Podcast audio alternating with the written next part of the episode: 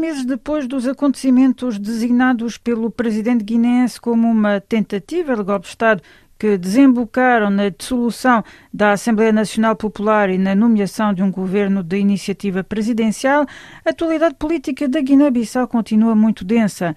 Nestes últimos dias, destacaram-se o surgimento público de divisões no seio do PRS, nomeadamente no que tange às suas alianças, a chegada ao país do líder do Madame G15 que ocasionou incidentes e detenções no aeroporto de Bissau, ou ainda a polémica levantada pela denúncia feita pelo antigo primeiro-ministro Nuno Nabian de que circula droga em abundância no país. Ao começar precisamente por evocar esta denúncia, o analista político Diamantino Lopes considera que ela surge num contexto de ruptura entre Nabian e o Presidente da República, de quem pretende distanciar-se na perspectiva das presidenciais. Tem a ver com o momento político. Estamos já aproximados da eleição presidencial e o Nuno Nabian tem essa ambição. Então, quanto mais fragilizar o atual presidente, Omar Sissoko Embalon, é melhor para ele. Porque não é de hoje que se fala de tráfico de droga, nem de absolutismo, nem da ditadura. A quando do governo de Nuno Gomes de Bento, isto aconteceu. Não havia manifestações pacíficas, havia raptos, havia espancamentos, destruição dos órgãos de comunicação social, e ele, em algum momento, surgiu para condenar aquele ato. Portanto, é um aproveitamento político. Lógico, lá está esse problema da fragilidade do país. As nossas fronteiras são frágeis e há muitos fatores que influenciam essa situação, né? que tornam o país frágil em termos de circulação de estupefaciente. É um facto conhecido. As próprias autoridades reconhecem a nossa incapacidade em resolver esse problema. E agora, ela surgiu com isto nesse momento porque há uma ruptura política entre ele e o Presidente da República. Estamos na aproximada eleição presidencial, então está a tentar marcar seus pontos, seu espaço, para ir à luta e ver o que pode conseguir disto. Relativamente agora a outra sequência política, no passado fim de semana o líder do Madame G15 regressou a Bissau. Isto deu aso a alguma confusão no aeroporto à sua chegada, que resultou em detenções de membros do seu partido, incluindo deputados. O que é que isto representa, tendo em conta que o MADEM faz parte do governo da iniciativa presidencial? Sim, também vislumbra, de um certo modo, a ruptura entre o Presidente da República e o próprio coordenador de Madem G15. São da mesma família política. E agora, todos pagam o preço que deve. Madem G15 é uma força política que sempre esteve ao lado do Presidente da República e o próprio Presidente da República, o Maurício Socoembala, é um dos coordenadores de Madem G15. Mas sempre há aquelas políticas entre eles. Há sempre um ego de liderança. O Presidente da República tem grandes números, de altos dirigentes de Madem no Palácio da República. Isso tem o seu significado político. Portanto, a dado momento, o, o coordenador Madeziki sente-se fragilidade, sente-se ameaçado disto. Ao ponto que ele diz que a Guiné-Bissau está neste momento a viver numa espécie de ditadura.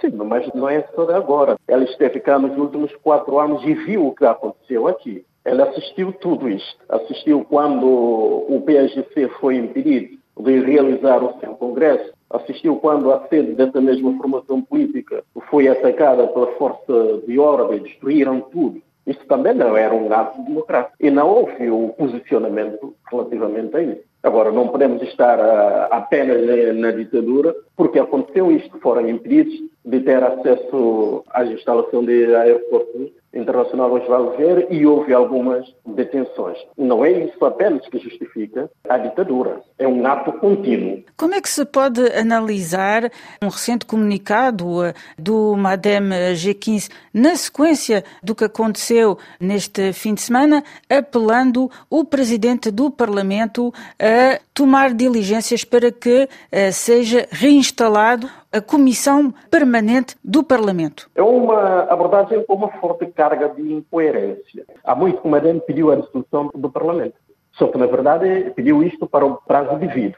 Agora, está a acontecer esta situação. Porque compreenderam que, nesse momento, a força política está concentrada nas mãos do Presidente da República. É quase que o único órgão de soberania a funcionar. O Supremo Tribunal tipo não está a funcionar. O governo é do Presidente da República. Então, a única estrutura neste momento que pode fazer face a esses desafios é talvez a Assembleia Nacional Popular, porque vai permitir a união dos partidos políticos, a Comissão Permanente para tomar certas decisões políticas. E agora, sem a Assembleia Nacional Popular, não se pode fazer política. Agora perceberam da importância da Assembleia Nacional Popular. Isto é verdade. Isto vale muito para a democracia. Nós estamos de acordo que o país volte à normalidade. Só que é importante ter a coerência política. Quando toma uma decisão, deve refletir nas suas consequências. Portanto, agora estamos a viver a consequência da tentativa de colocar o país numa situação de ingovernabilidade, que, de certo modo, está a ser insustentável. Se não houvesse esse problema com a dissolução do, do Parlamento, a situação talvez seria outra. Era mais fácil discutir os assuntos candentes do país, porque havia o espaço. Circulam também informações por confirmar de que estaria eventualmente na forja a possibilidade de se reformar uma coligação entre o MADEM G15 e o PRS, que, por outro lado, também já está associado ao APU-PDGB.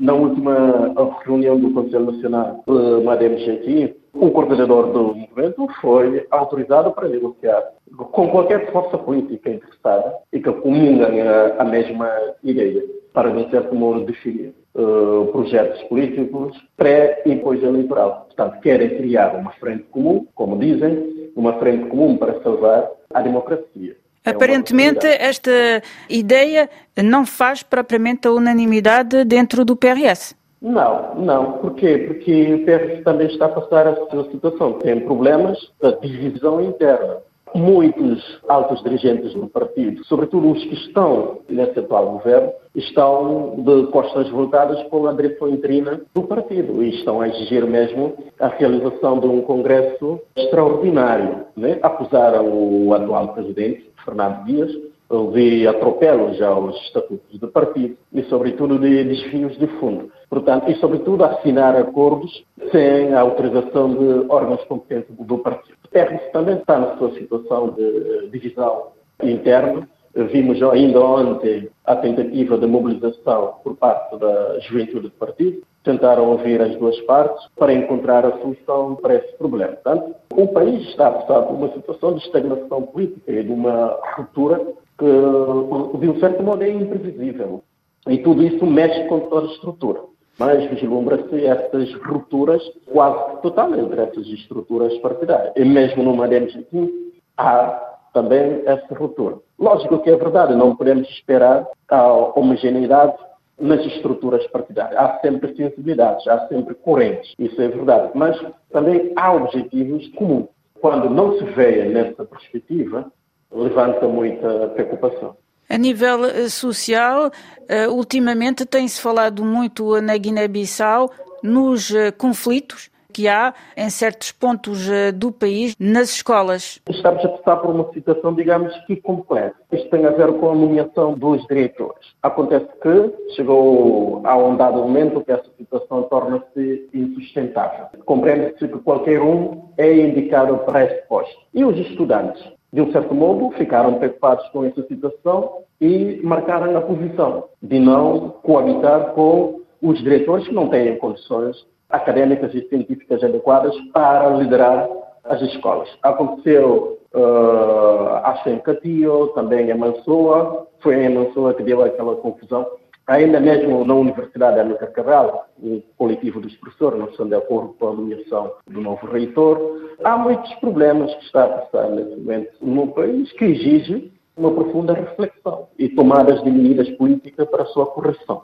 Tudo isto acontece numa altura em que o país vizinho também eh, está a viver eh, momentos eh, difíceis com o adiamento das presidenciais que mergulha o Senegal num período de incerteza. Isto, a seu ver, poderá ter algum efeito também na Guiné-Bissau? É lógico que pode ter. Nós temos uma fronteira com o Senegal e temos uma relação muito íntima. Mas, sobretudo, há também uma relação muito, muito íntima entre o presidente da Guiné-Bissau e o presidente do Senegal. o presidente do Senegal é uma referência do nosso o, o presidente da República. E muitos falam dessa perspectiva, o que o Macri faz lá, o Maru tenta fazer aqui na Guiné-Bissau. Mas fora disso, o que está a acontecer no Senegal é uma situação também preocupante. É dos poucos países que demonstra uma democracia estável na CDAO, mas nos últimos 3, 4 anos revela muita complexidade nessa perspectiva. Imagina, desde 1974,